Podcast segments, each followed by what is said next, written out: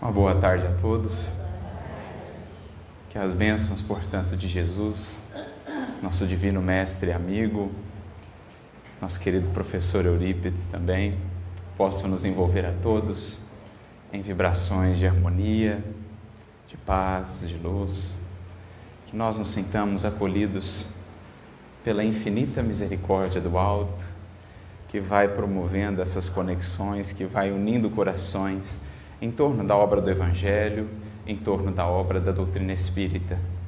Então é para mim e para a Flávia que aqui estamos uma imensa alegria poder participar dessa festa, né? poder estar aqui com vocês nesse dia, nesse momento especial para casa, para a trajetória de todos os que aqui laboram, nesse dia também de lembranças caras ao coração, em que se rememora o exemplo, o esforço, a luta daqueles que nos antecederam e que em tempos mais difíceis souberam ser verdadeiros esteios, verdadeiros tarefeiros do Cristo.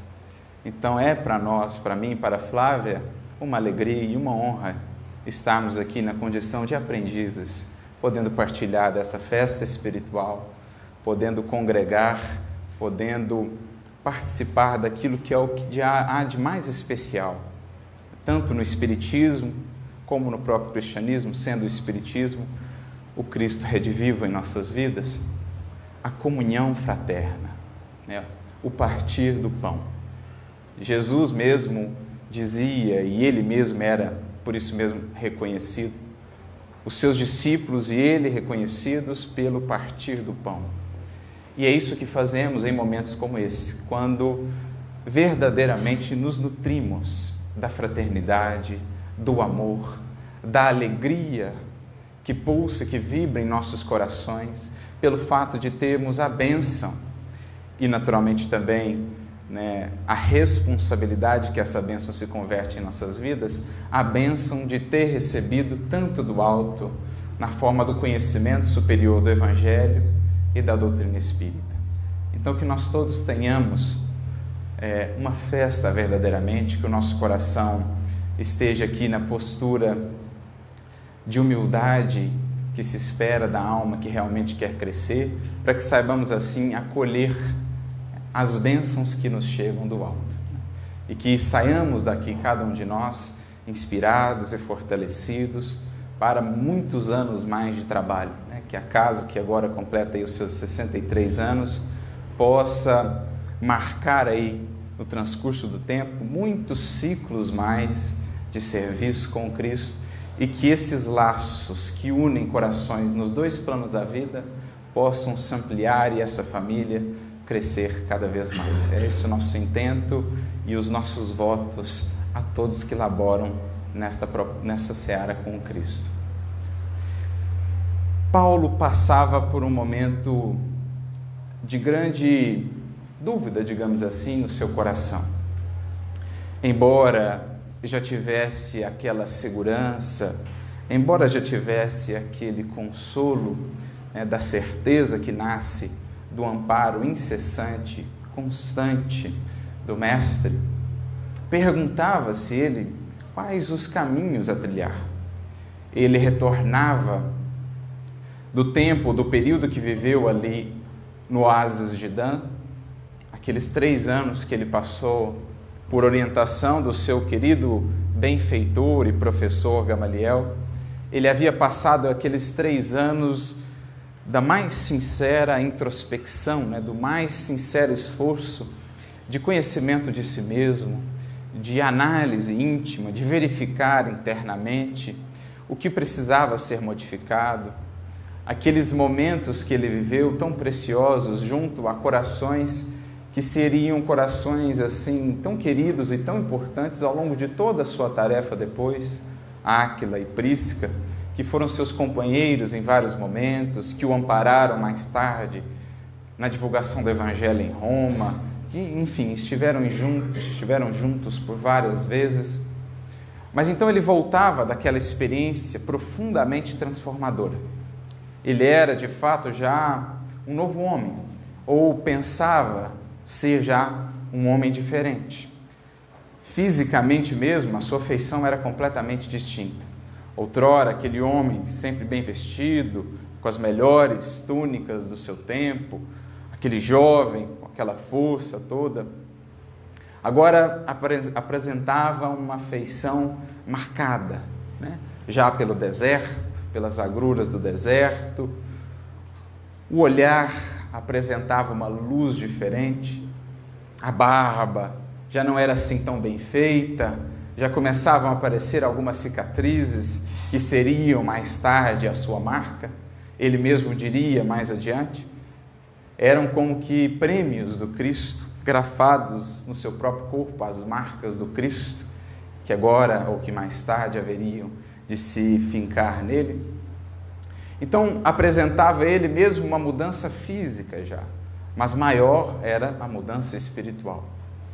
Ele então resolve buscar novamente a casa do caminho, na verdade, pela primeira vez depois da sua conversão, resolve ele retornar àquela casa quando da última vez que a havia visitado, ali havia estado na condição de adversário ali havia estado no sentido de inteirar-se acerca daquele movimento para logo depois iniciar o processo de perseguição. Então, no seu coração estava aquela dúvida: como seria recebido? O que faria dali por diante? Quais os caminhos Jesus preparava para ele? Então, tinha ele essas dúvidas, tinha ele esses questionamentos, embora o seu coração estivesse, de certo modo, apoiado, ancorado na esperança e na certeza de que Jesus não o haveria de desamparar. Ele mesmo lhe havia prometido que lhe demonstraria o quanto lhe caberia sofrer, o quanto lhe caberia testemunhar por amor a ele. Então Jesus não haveria de abandonar. Mas é natural da caminhada humana, do estar na matéria, as dúvidas, as encruzilhadas, aqueles momentos em que parecemos não captar assim de maneira tão clara os desígnios do alto a nosso respeito, acerca da nossa vida, acerca dos nossos trabalhos. E era nesse misto, digamos assim, de emoções que Paulo, à época ainda Saulo, se dirigia para Jerusalém, se dirigia para a casa do caminho. Ali ele encontra com Pedro, depois de todo um, um processo num primeiro momento não é recebido na casa do caminho, mas graças à intervenção daquele que viria a ser depois um grande amigo seu, companheiro da sua primeira jornada, Barnabé, aquele que era puro coração. Após a intervenção de Barnabé, que fez então com que Saulo pudesse ser acolhido na casa do caminho, apesar da resistência de alguns, Pedro também se colocou do lado desses que consideravam o acolhimento, o melhor caminho, a melhor proposta naquele momento, ele tem ou passa ali algum tempo aprendendo ou bebendo né, das palavras de Simão Pedro, da sua experiência.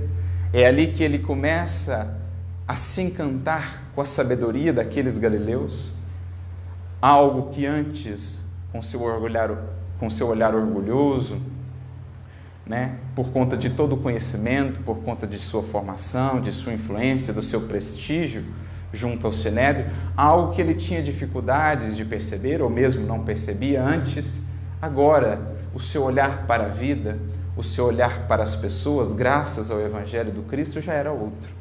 E é ali que ele começa então a se encantar com a sabedoria daqueles apóstolos galileus e a entender melhor por quê o Cristo havia escolhido a eles e não ele, num primeiro momento.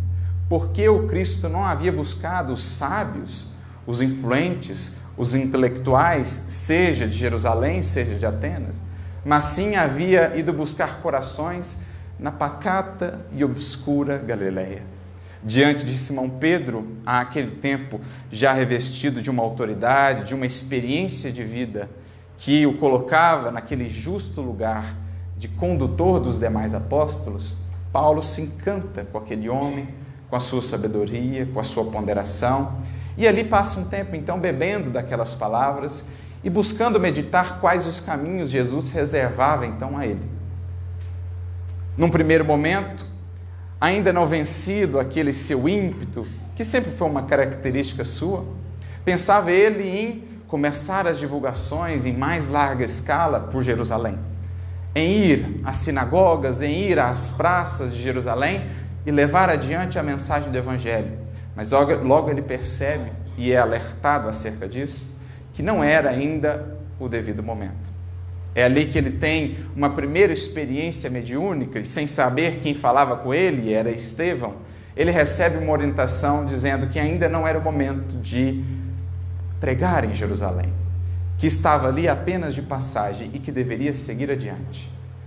Na conversa com Pedro, algo muito similar. Pedro diz: uma planta nascente, é preciso tempo, é preciso mais raízes. Ainda não é o momento, Saulo. Ainda não é o momento. E ele então diz: O que fazer? E então Pedro lhe orienta: Volte à sua terra natal. Quem sabe não está lá a próxima pista que Jesus haverá de lhe dar quanto aos caminhos que ele quer que você trilhe. Certamente Pedro era muito inspirado nessa orientação, porque de fato foi essa uma experiência, o retorno à sua cidade natal, Tarso, na Cilícia, foi essa uma experiência muito impactante na vida do apóstolo mas também profundamente transformadora. Diríamos mesmo fundamental para que pudesse consolidar de maneira ainda mais profunda, ainda mais íntima, o seu propósito com o Evangelho, a sua fidelidade, a sua proposta de fé e de fidelidade ao Cristo, diante de lutas mais acerbas, né? diante de um contexto, de uma prova que ele ainda não havia vivido. Então ele se dirige novamente à sua cidade natal, Tarso, e é então que ele tem o primeiro encontro com o seu pai, depois da sua conversão. E de todo aquele tempo que ele havia passado, entre aspas, sumido no deserto. Sabe da morte de sua mãe, que havia morrido entristecida com os rumores, com aquilo que havia ouvido falar sobre o filho. Sabe né, de, toda as, de todas as complicações que esse seu sumiço e a sua provável conversão. Seu pai ainda duvidava, seu pai ainda pensava que talvez fossem apenas rumores. É ali que ele então descobre né, como eram mais intrincados os processos que haviam se desenrolado ao longo de todos aqueles anos que ele havia passado no deserto. E ele tem nós, creio todos já sabemos, aquela conversa marcante com seu pai, em que ele é colocado de fato diante de uma encruzilhada. O seu pai lhe propõe então, ou eu ou Cristo. Ou você continua aqui conosco e renega o Cristo, ou afasta-se de nós e aí você segue seu caminho. E isso é o esse é o grande convite, penso, do livro Paulo Estevão. Fazer esse esforço por sentir o coração desse homem diante de uma encruzilhada como essa. Fazer esse esforço por nos colocarmos nessas provas, nesses desafios. Então foi uma experiência que o marcou profundamente, porque afinal de contas ele amava profundamente o seu pai e jamais deixou de fazê-lo. Mas ali os caminhos da vida lhe pediam uma escolha das mais difíceis, mas o seu vínculo com aquele Cristo, com aquele Messias misericordioso que o havia buscado nas estradas sombrias pelas quais caminhava, já era de tal modo poderoso que ele entendia o convite de Jesus. Não posso renegá-lo. É preciso, portanto, renunciar. Jamais deixar de amar o meu Pai mas se assim Ele prefere que nos mantenhamos afastados, que caminhemos assim, o amarei à distância, porque para o coração não há distância. A minha escolha, pensa Paulo, naturalmente seria estar junto dele, quem sabe até trazê-lo também para junto do Cristo, mas a escolha dele é outra. E é essa a prova a que ele foi submetido. Aquilo que Jesus disse em alguns momentos né, no Evangelho aquele que quiser vir após mim e não estiver disposto a renunciar, muitas vezes aos seus, não no sentido de romper com os sagrados deveres da família, renunciar no sentido de, se eles não quiserem seguir, é preciso seguir mesmo assim, respeitando as suas escolhas. Renunciar à alegria de ver aqueles que amamos caminhando a par e passo conosco, orientados pelos mesmos ideais, pelas mesmas propostas de trabalho, quantas vezes nós, em menor escala, não somos submetidos também a essa prova? De continuar amando-os profundamente, entendendo o seu tempo, entendendo as suas escolhas, e não permitindo que isso se faça para nós um obstáculo para que avancemos na caminhada com Jesus. Então ele toma aquela difícil decisão segue com Cristo, afasta-se do Pai, o Pai ainda lhe envia uma soma de recursos monetários, e ele ficou de tal modo abalado que saiu meio sem rumo e foi parar num monte que existe ali perto da sua cidade natal, Monte Tauro.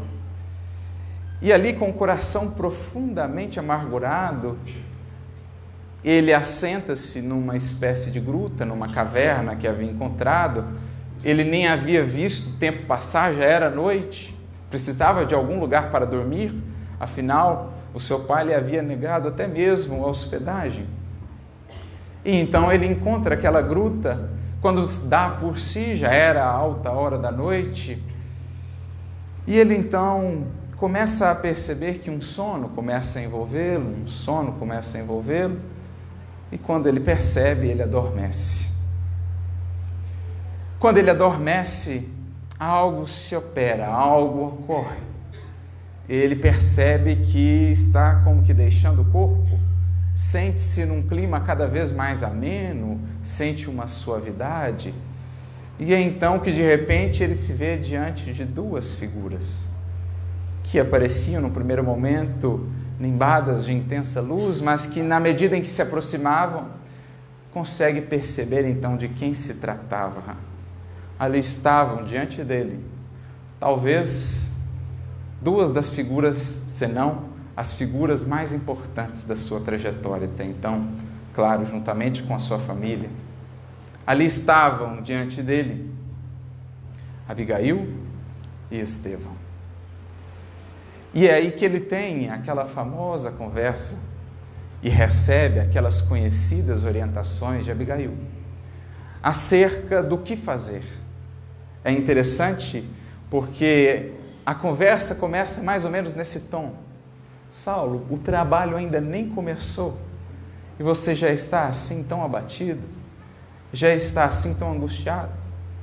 Nós passamos apenas pelas primeiras provas, pelos primeiros desafios. Por que esse desânimo? Por que essa angústia? E essa conversa então vai se estendendo junto àqueles corações que ele amava profundamente. O simples fato de poder rever Estevão e perceber que ele não nutria para com ele qualquer mágoa ou ressentimento pelo que havia feito, já foi para si e para ele de uma tremenda consolação. E então ele recebe muitas orientações, a orientação de Abigail, ama, trabalha, espera e perdoa.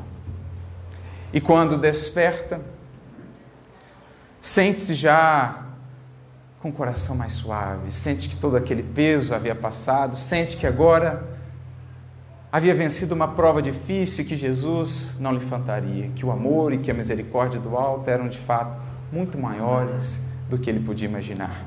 Ele chega mais tarde a registrar essa experiência e é interessante que Emmanuel, no livro Paulo Estevam, coloca uma nota nessa passagem. Essa passagem está no capítulo 3 da segunda parte. Emmanuel coloca uma nota dizendo que foi a partir dessa experiência que ele teve no Monte Tauro, depois ali desse afastamento do seu pai, foi a partir dessa experiência que ele escreveu o trecho que está lá na segunda carta aos Coríntios, no capítulo 12, versículos 2 a 4, quando ele diz assim: Eu conheço um homem que há 14 anos, se no corpo, não sei, se fora do corpo, não sei, Deus o sabe, foi arrebatado ao terceiro céu ao paraíso e lá ouviu palavras inefáveis que não é lícito ao homem, que não é permitido ao homem divulgar ou compartilhar. Como a dizer da preciosidade né, do que ele ouviu ali.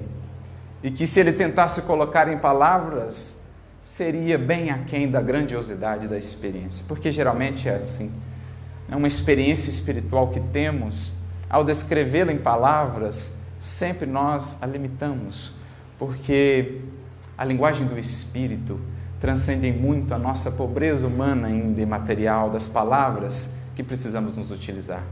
Então, para não diminuir a experiência, ele diz: olha, eram tão inefáveis que não me proponho aqui nem a falar a respeito delas. Mas foi então a partir dessa experiência que ele faz esse registro na sua carta e acrescenta Emmanuel na nota que coloca no livro Paulo Estevão.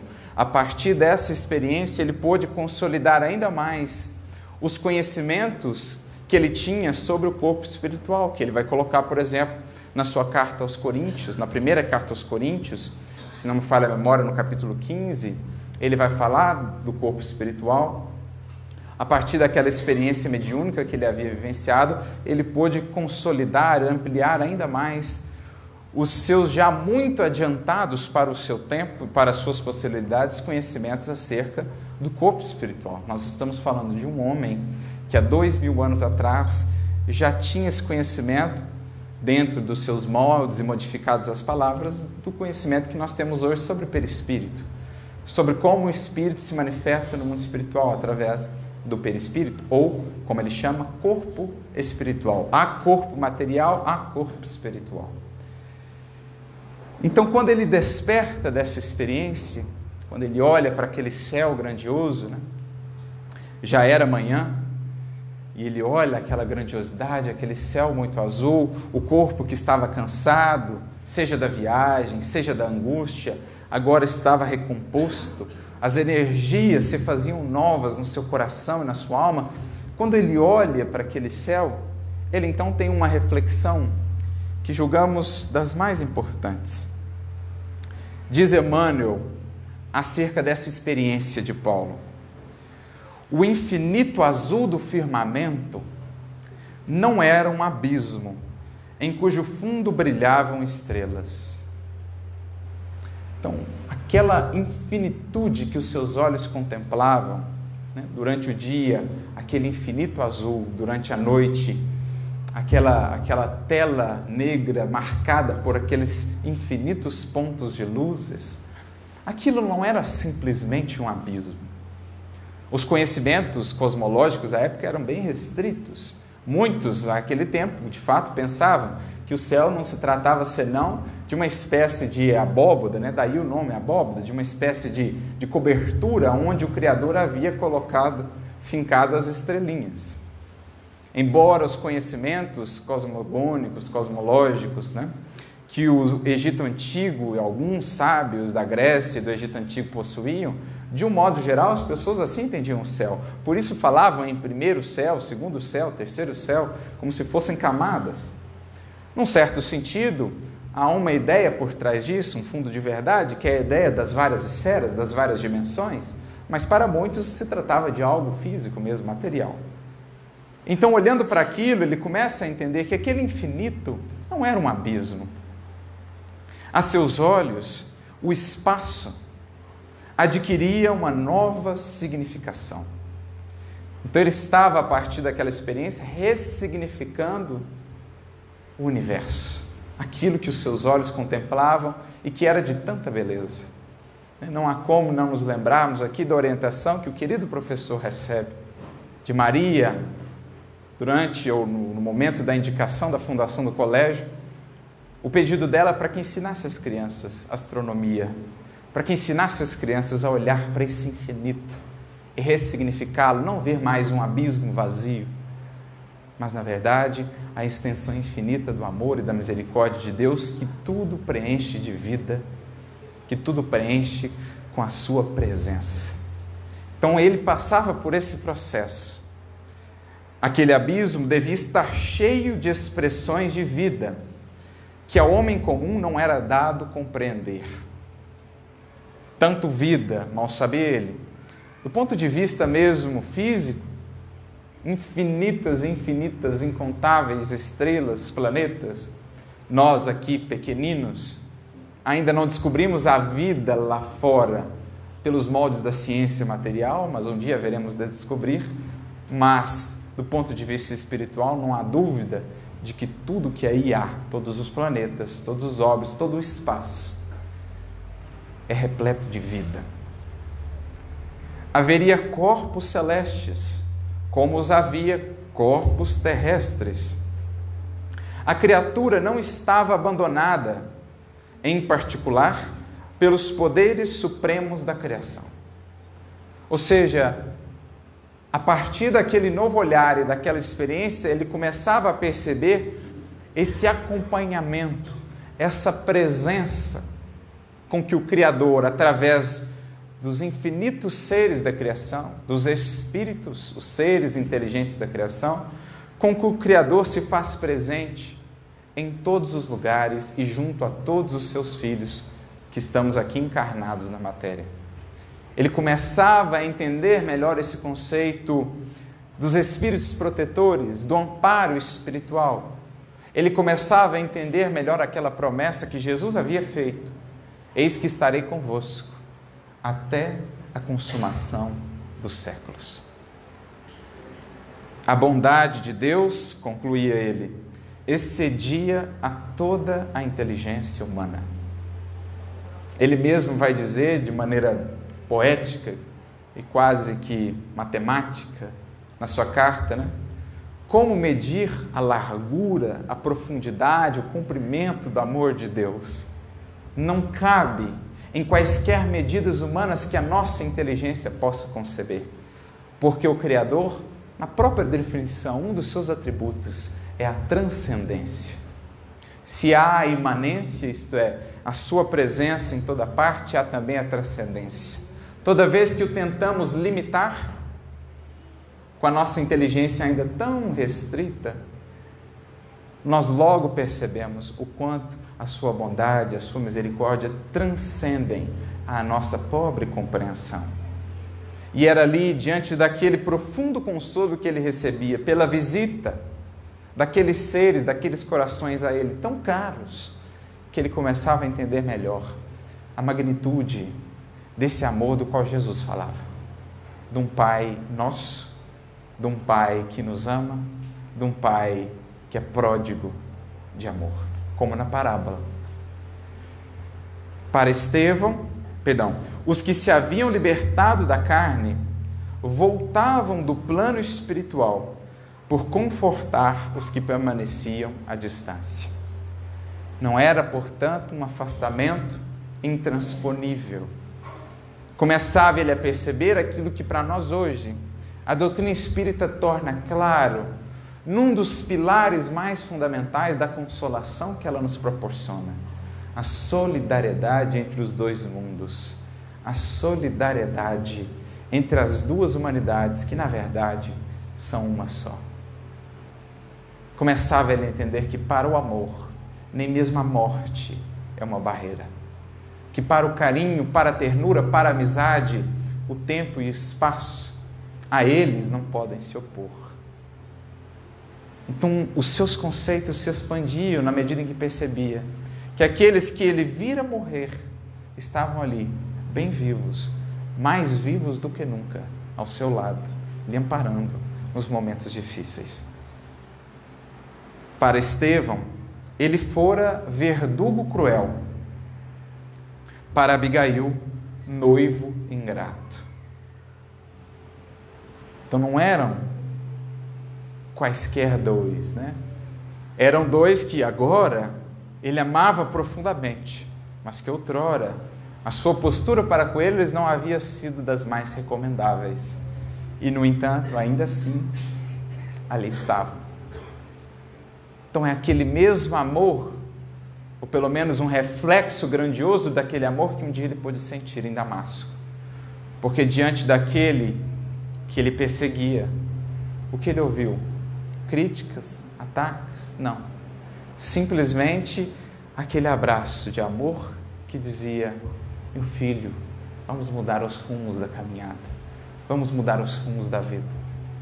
Então ele sentia naquele retorno de Estevão e de Abigail um pouco do que ele sentiu em Damasco, quando o próprio Cristo buscou, apesar de tudo que ele havia feito e vinha fazendo, junto ou para com aqueles que o seguiam. Entretanto, permitia o Senhor que ambos regressassem à paisagem caliginosa do mundo reanimando-lhe o coração. Então, embora tenha sido ele verdugo cruel para um e noivo ingrato para outra, a misericórdia do Senhor ainda assim permitia que voltassem à paisagem obscura, né, caliginosa do mundo, para consolar o seu coração. A existência planetária alcançava um novo sentido nas suas elucubrações profundas. Então, a vida na Terra, o estar na Terra, para ele, a partir daquele momento, ganhava um novo sentido, uma nova significação. Ninguém estaria abandonado. O mundo não era um vale de lágrimas. O mundo não era apenas um exílio. O mundo é uma extensão da casa do Pai, marcado pela presença do amor dele, como em qualquer outro departamento do infinito da criação. E, estando no mundo, nesse que muitas vezes é de fato um vale de sombras, de lágrimas, de dificuldades, de provas, de dores, nenhum dos filhos dele haveria de estar só. Nem mesmo mais duro, nem mesmo mais cruel. A misericórdia haveria de alcançar e envolver a todos, como ele for envolvido no caminho de Damasco.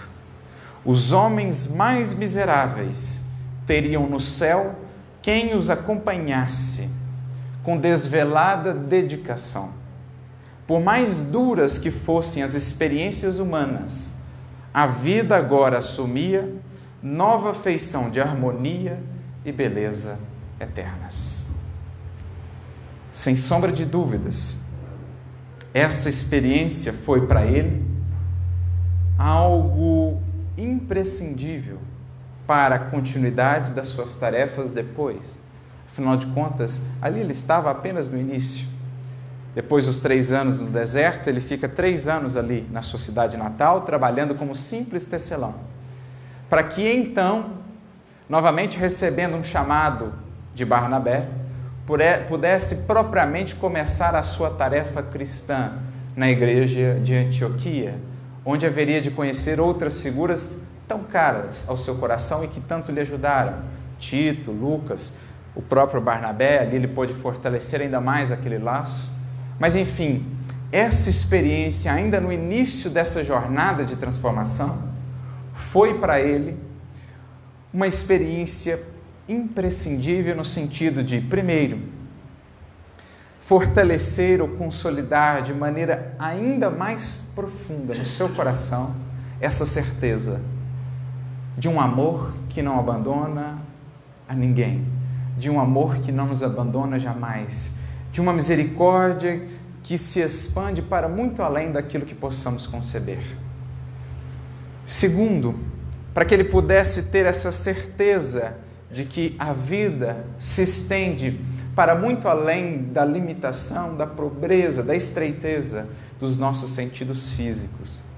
E que a obra que ele era convidado a realizar não se daria apenas no plano da matéria, que na verdade contava ele conciliares na matéria sim, mas sobretudo no mundo espiritual naquele outro mundo do qual agora ele começava a ter uma noção, né? do qual o alto lhe havia descortinado alguns véus, permitindo que ele pudesse estabelecer de maneira sólida, definitiva no seu coração essa certeza. Segue adiante, porque embora não veja, estamos contigo. O Cristo está contigo. O auxílio está sempre presente. O amor e a misericórdia nunca faltam. E certamente esse foi um esteio, este foi um apoio que ao longo dos momentos mais difíceis da sua caminhada esteve ali ao seu lado, lhe dando forças para continuar. Quando estava preso em, com Silas, quando passou pelas dificuldades nas viagens, dormindo ao relento, passando fome, passando frio, sem saber ao certo quais os caminhos tomar, ao longo de todas as jornadas e de todas as provas, essa certeza da presença de Estevão, de Abigail e de outros. Por que não? Se os dois vieram, por que não estaria com ele também seu companheiro, seu professor Gamaliel? Por que não estaria com ele também o próprio Mestre? Então, essa certeza o animou, essa certeza o conduziu. E é bem esse o espírito que nós queríamos resgatar a partir da fala do nosso querido professor. Na primeira mensagem que nos traz, através de Chico Xavier, depois da sua desencarnação, no sentido de estabelecer também no coração dos continuadores, dos aprendizes, dos seus alunos, essa certeza da sua presença, como Jesus, como Estevão, como Abigail fizeram com Paulo. Eurípides nos traz a mensagem que está no livro O Homem e a Missão, da qual registramos essa frase: Jamais vos sintais sozinhos na luta, porque invisibilidade não significa ausência. E essa é das certezas mais consoladoras da vida. Para aqueles que perderam já entes queridos, essa certeza é de um ânimo, de uma força, de um estímulo que não pode ser medido. Mais do que isso, quando compreendemos a partir dos complementos que a doutrina espírita nos traz, da maneira como ela nos faz enxergar a vida e esse mecanismo da solidariedade divina que conecta os corações, os que avançaram mais com os que nos mantemos aqui ainda na retaguarda, nós vamos construindo essa certeza de que existem seres que aqui, talvez enquanto encarnados, não nos lembramos do seu nome, da sua história, mas cujo coração, cuja presença nós sentimos e que de certo modo intuímos, conhecemos. Seres muito à frente de nós na caminhada, aqueles já da vanguarda, mas que nem por isso deixam de voltar-se para trás, de recuar sobre os, os próprios passos e de nos estender as mãos. Seres como Eurípides, seres como nós vemos nas obras de Emmanuel, Alcione, Célia, Quinto Varro, Lívia Lentos e tantos outros que, embora não lembremos talvez os seus nomes aqui agora, nos acompanham há séculos e seguem conosco na caminhada, estendendo-nos as mãos, consolando-nos nos momentos mais difíceis, inspirando-nos ideias, sugestões, orientações nos momentos de dúvida e de vacilação. Corações profundamente amados, que no anonimato, na invisibilidade que não significa ausência, mas presença constante, seguem a nos amparar e a nos estimular à subida que nos cabe também trilhar, como eles um dia o fizeram. Galgar esses degraus em direção à comunhão com aquele que já nos congrega os corações, aquele do qual nosso coração já sente uma profunda saudade, um profundo anseio de se aproximar, de se integrar ainda mais. Aquele do qual nós temos fome e sede, aquele que é o pão da vida e a água viva, Jesus. Então, todos nós, cada um dos que aqui estamos, a par daqueles espíritos que já partiram antes de nós e cujos nomes conhecemos, espíritos familiares, pessoas, seres queridos, a par desses, temos a certeza, temos todos nós seres de uma grandeza que sequer imaginamos, de um amor, de uma capacidade de amar que sequer podemos conceber, que nos estendem as mãos e que se felicitam, que se alegram de nos ver nos esforçando, de nos ver minimamente buscando aquilo que talvez por séculos tem tentado fazer com que busquemos. Seres que se alegram com as nossas alegrias, seres que se afligem com os nossos desvios e com as nossas quedas, mas seres que, pela paciência infinita do amor, jamais desistem de nós. Seres que sempre nos estendem as mãos para que possamos nos reerguer e avançar. Seres que, mesmo tendo contado às vezes com séculos de ingratidão, nos amam tanto ou ainda mais como nos amavam há séculos atrás. Então, penso ser esse um dos pilares mais fundamentais do Espiritismo enquanto consolador. Estabelecer de maneira sólida, definitiva em nosso coração essa certeza do auxílio do invisível, da solidariedade entre os dois mundos e da presença invisível que jamais nos falta.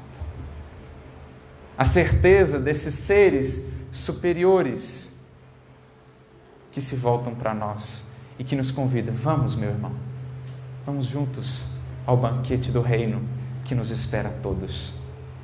É isso que nós podemos ver nessa literatura tão vasta, tão rica e tão consoladora da doutrina, através das mãos laboriosas de Francisco Cândido Xavier, de Ivone do Amaral Pereira, quando nós vemos a história desses espíritos que nos encantam pela sua grandeza, amparando espíritos que nos espantam ainda pela sua fragilidade.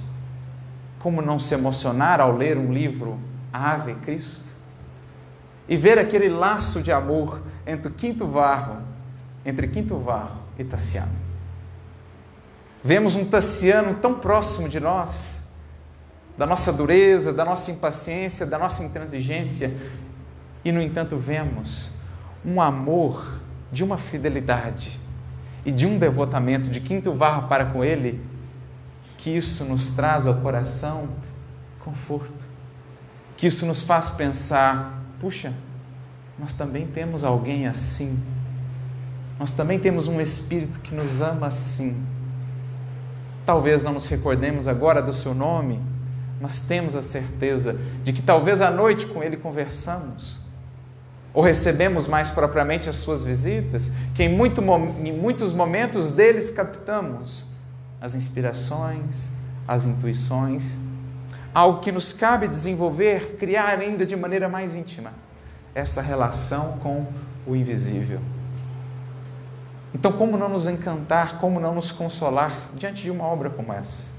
Ou quando lemos o livro Renúncia, o mesmo exemplo, o mesmo modo, Carlos, com aquelas suas dificuldades e fragilidades humanas, sendo amado com um amor de tamanha pureza por Alcione, que se propõe a deixar o mundo em que estava, tendo ouvido ainda do seu orientador, tem a certeza de que quer fazê-lo? Vir estar na terra, com todas as limitações que a vida aqui impõe, por amor. E tantos outros exemplos, quando lemos, por exemplo, o livro Amor e Ódio, de Ivone do Amaral Pereira, que obra magnífica, que exemplo de amor incansável. Então, essas obras que a espiritualidade nos oferta para ampliar esse nosso entendimento a esse respeito, nada mais são do que, digamos assim, estacas de apoio, de firmeza que o alto nos dá para que a caminhada pela terra, com as suas dores e incertezas, se faça assim suave, se faça mais amena, justamente por essa fonte inesgotável de consolação. Esse invisível que se nos faz visível no pensamento, no sentimento, a partir dessa compreensão, graças ao Consolador prometido. Então, é essa, digamos assim, esse o anseio, essa a vontade de Eurípides ao nos trazer essa fala, de nos relembrar: olha, nós seguimos juntos. Nós seguimos juntos, somos uma só família a matéria não é restrição para o amor, para o auxílio, para o contato, para a colaboração. O simples fato de todas as noites para lá voltarmos já deveria reforçar ainda mais em nós essa certeza da interrelação, como nos mostra a doutrina espírita. O sono ou a emancipação da alma, como um apoio ainda maior, digamos assim, um apoio extra que o Criador propôs para a vida na matéria, tornando-a tão suave, tão mais suave, se nos dispomos a fazer do momento do sono, da emancipação da alma, um momento de instrução, um momento de comunhão, de interação com esses espíritos.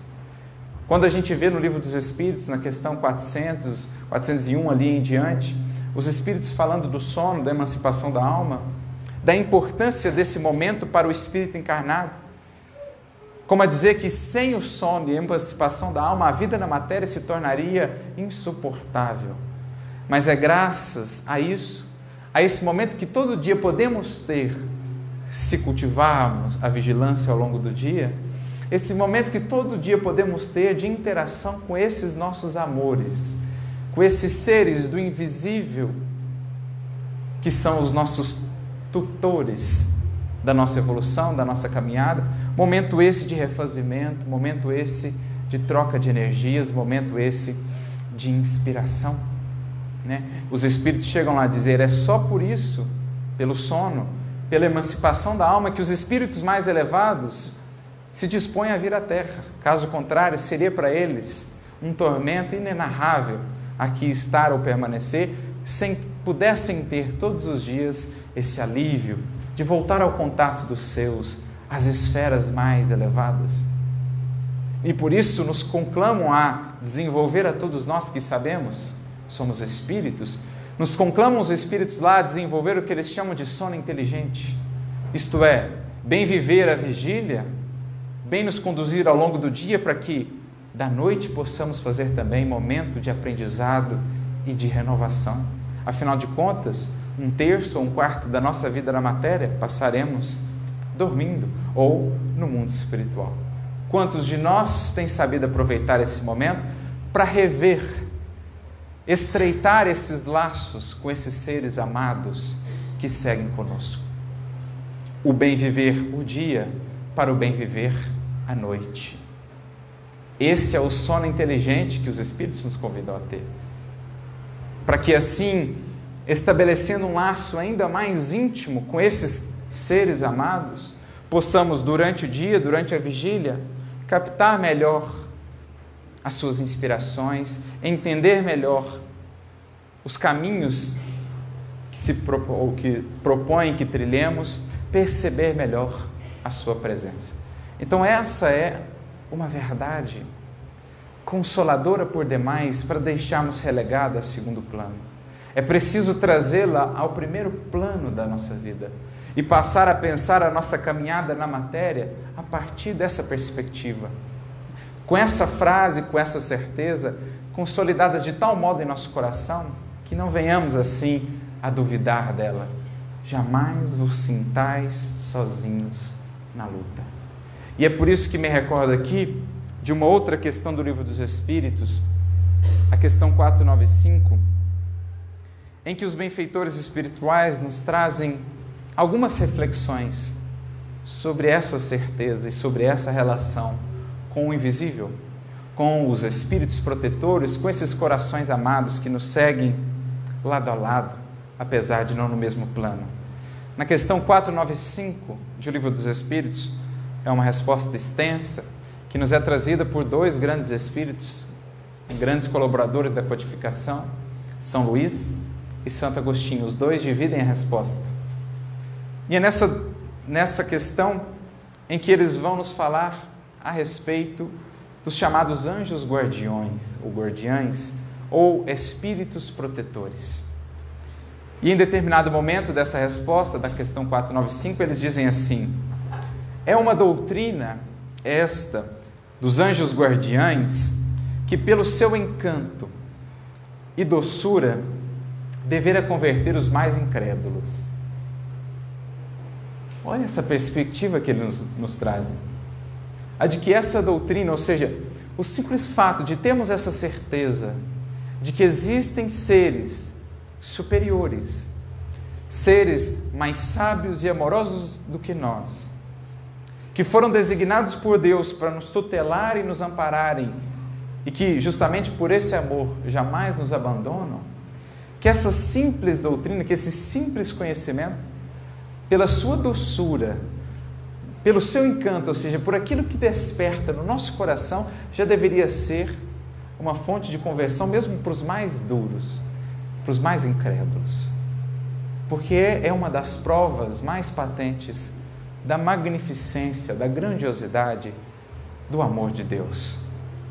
Não vos parece, prosseguem eles, grandemente consoladora a ideia de ter de sempre junto de vós seres que vos são superiores, prontos sempre a vos aconselhar e amparar, a vos ajudar na ascensão da abrupta montanha do bem?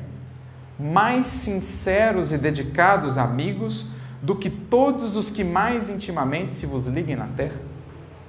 Olha o que eles estão dizendo. Que todos nós temos no mundo espiritual amigos mais sinceros e dedicados do que os mais sinceros e dedicados que temos na terra. Imaginemos aqueles corações que aqui são os mais queridos para nós. Multipliquemos esse amor, essa dedicação, essa amizade, esse carinho ao cêntuplo. Isso nos dará uma ideia do que são esses seres invisíveis, mas presentes, que caminham conosco. Como não se enternecer, como não se emocionar com uma tal certeza que a doutrina espírita nos dá. Seres que estão sempre junto de nós. Mais adiante na resposta eles vão esclarecer, não junto no sentido propriamente que estão sempre aqui do nosso lado, porque embora estejam em outros mundos até, em outras esferas, estão juntos. Porque pela sua irradiação, pela sua capacidade de irradiar o seu espírito e o seu pensamento, como o sol faz. A milhões e milhões de quilômetros de nós está aqui, o seu calor, nós o sentimos. É fonte de vida para nós. Assim são esses espíritos. Às vezes vivendo em outros mundos, muito mais adiantados do que a nossa humilde e pequenina terra, mas que estão conosco pela irradiação do seu espírito e sentimos o seu calor, o calor do seu amor e do seu acolhimento. Eles se acham ao vosso lado por ordem de Deus. Foi Deus quem os colocou, e aí, permanecendo por amor de Deus, desempenham bela, porém penosa missão. É uma missão difícil. A missão de ter que lidar com a ingratidão, de ver os seus esforços todos muitas vezes perdidos, porque o ser amado não compreende, porque o ser amado escolhe os caminhos tortuosos do vício, da queda, é uma prova já para os corações de grande amor, do amor que sabe já não esperar nada. Nós mesmos vemos a dificuldade que temos quando fazemos algo por alguém que amamos e se alguém sequer percebe, atenta, valoriza, nós sofremos com isso, porque estamos ainda aprendendo a amar. Imagine esses espíritos que às vezes por séculos têm esperado o nosso despertar por séculos sem ver nenhum avanço, nenhuma melhoria. Mas ainda assim, seguem nos amando, seguem nos inspirando e nos fortalecendo. Nem, sim, onde quer que estejais, estarão convosco. Nem nos cárceres, nem nos hospitais, nem nos lugares de devassidão, nem na solidão, estáis separados desses amigos a quem não podeis ver mas cujo brando influxo vossa alma sente, ao mesmo tempo que lhes ouve os ponderados conselhos. O brando influxo, o envolvimento, os pensamentos, aquelas ideias, aquela certeza, aquela paz no coração que nos envolve depois de uma oração, depois de pensarmos no bem, no amor, depois de uma luta, depois de uma prova. Ah, se conhecessem bem esta verdade quanto vos ajudaria nos momentos de crise, quanto vos livraria dos maus espíritos. Se conhecêssemos, né? mais do que conhecer, compreendêssemos bem essa verdade, se ela se fizesse em nós uma nova maneira de nos conduzirmos, de cuidarmos do nosso pensamento, de buscarmos mais corriqueiramente a prece, de trabalharmos, nos comunicarmos mais claramente e frequentemente com eles é algo que nos cabe desenvolver. Leon Denis mesmo vai dizer, no livro Problema do Ser, do Destino e da Dor, por exemplo, no capítulo 21, quando ele fala lá da consciência ou do sentido íntimo, né, ele vai falar de um novo sentido que cabe ao espírito desenvolver, um sexto sentido, que nos permitiria entrar em contato mais direto com as esferas espirituais, né, com os espíritos, sem que necessitássemos propriamente da mediunidade ostensiva, essa capacidade da, de captar melhor a inspiração, a intuição, é esse sentido íntimo que, no silêncio do estudo, da oração, do conhecimento de nós mesmos, pelo devotamento do amor e do bem, a gente vai aos poucos desenvolvendo. Emmanuel vai falar sobre isso também no livro Emmanuel, no capítulo 7, o labor das almas. Tem lá uma parte chamada Desenvolvimento da Intuição em que ele nos fala da importância de desenvolvermos essa nossa sensibilidade para a vida espiritual, para os espíritos, e que o homem que assim o fizer nascerá para uma outra vida. Para uma outra vida. Porque a certeza desse consolo, desse amparo se fará tão mais clara. Ele conseguirá se comunicar com tanta, mais, com tanta intimidade, com tanta profundidade com esses corações, que o caminho se fará mais ameno e mais claro para ele. Por isso os Espíritos seguem aqui. Mas ó, quantas vezes no dia solene do nosso retorno para lá, não se verá esse anjo constrangido a vos observar. Não te aconselhei isto, entretanto não fizeste. Não te mostrei o abismo, contudo nele te precipitaste. Não fiz ecoar na tua consciência a voz da verdade. Contudo, ou melhor, preferiste, no entanto, seguir os conselhos da mentira. Ó, oh, interrogai os vossos anjos guardiães. Estabelecei entre eles e vós essa terna intimidade que reina entre os melhores amigos. É preciso aprendermos a conversar com esses corações, a ouvir a sua voz, que de tão sutil não pode ser ouvida senão no silêncio mais íntimo do nosso santuário interior, coração, a consciência. É preciso treino, é preciso esforço, é preciso querer aprender a conversar com eles, a ouvi-los, as suas orientações, a criar para com esses corações essa terna intimidade. É esse o sentido interior do qual Leon Denis falava, do qual Emmanuel nos fala, e que a criatura que assim o fizer estará munida de uma força tão grande para avançar diante de cada prova, que nem saberá explicar ao certo como soube passar por aquilo tão bem. Não pensei, ou não penseis, em lhes ocultar nada, pois que eles têm o olhar de Deus e não podeis enganá-los. Pensai no futuro, procurai adiantar-vos na vida presente. Assim fazendo, encurtarei vossas provas e mais felizes tornareis as vossas existências. Vamos, homens, coragem. De uma vez por todas, lançai para longe todos os preconceitos e ideias preconcebidas Entrai na nova senda que diante dos passos se vos abre. Caminhai. Tendes guias, segui-os, que a meta não vos pode faltar, porquanto essa meta é o próprio Deus. Tendes guias, todos os temos, nenhum de nós está desamparado. A proposta e o convite que eles mesmos nos fazem, esses espíritos amorosos, é estabeleçam conosco essa intimidade. Aprendam a nos ouvir, aprendam a conversar, a desabafar conosco. Encontre essa fonte que está aí acessível e muitas vezes relegada a segundo plano ou esquecida.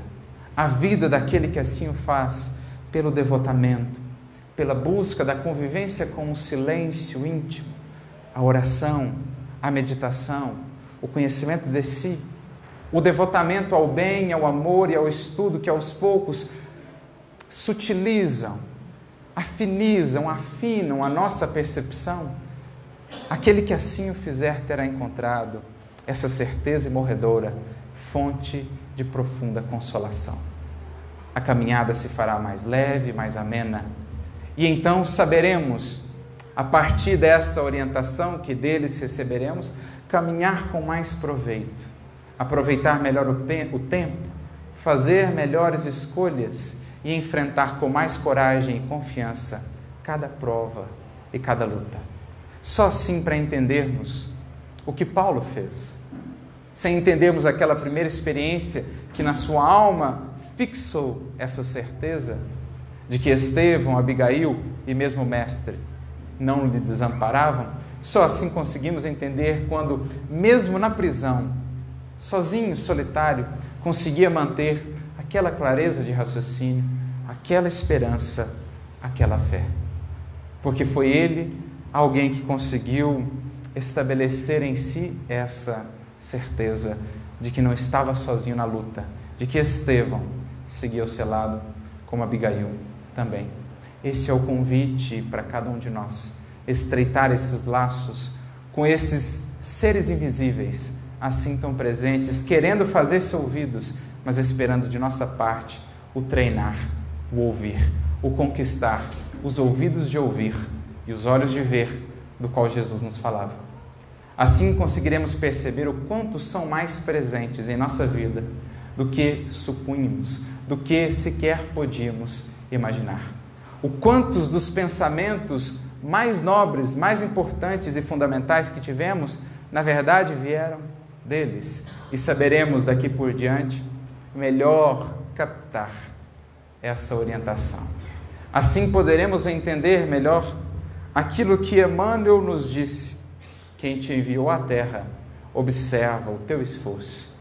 Que não possamos nos esquecer disso e que possamos honrar esse investimento que nós fizeram, que nós tem feito por séculos sem conta, esperando que um dia possamos nos elevar aos planos de felicidade, de luz e de alegria, onde já se encontram e onde nos esperam para a definitiva comunhão e para o abraço definitivo, eternidade afora, na junção desses caminhos em busca de Jesus. Que Ele, o bom Mestre, siga nos inspirando sempre, Eurípides Barçanufo, e que cada um de nós possa sair daqui sentindo esse carinho, esse calor desses verdadeiros sóis que nos envolvem mesmo à distância e que nos convidam a subir. Que Deus nos abençoe a todos, muita luz e muita paz.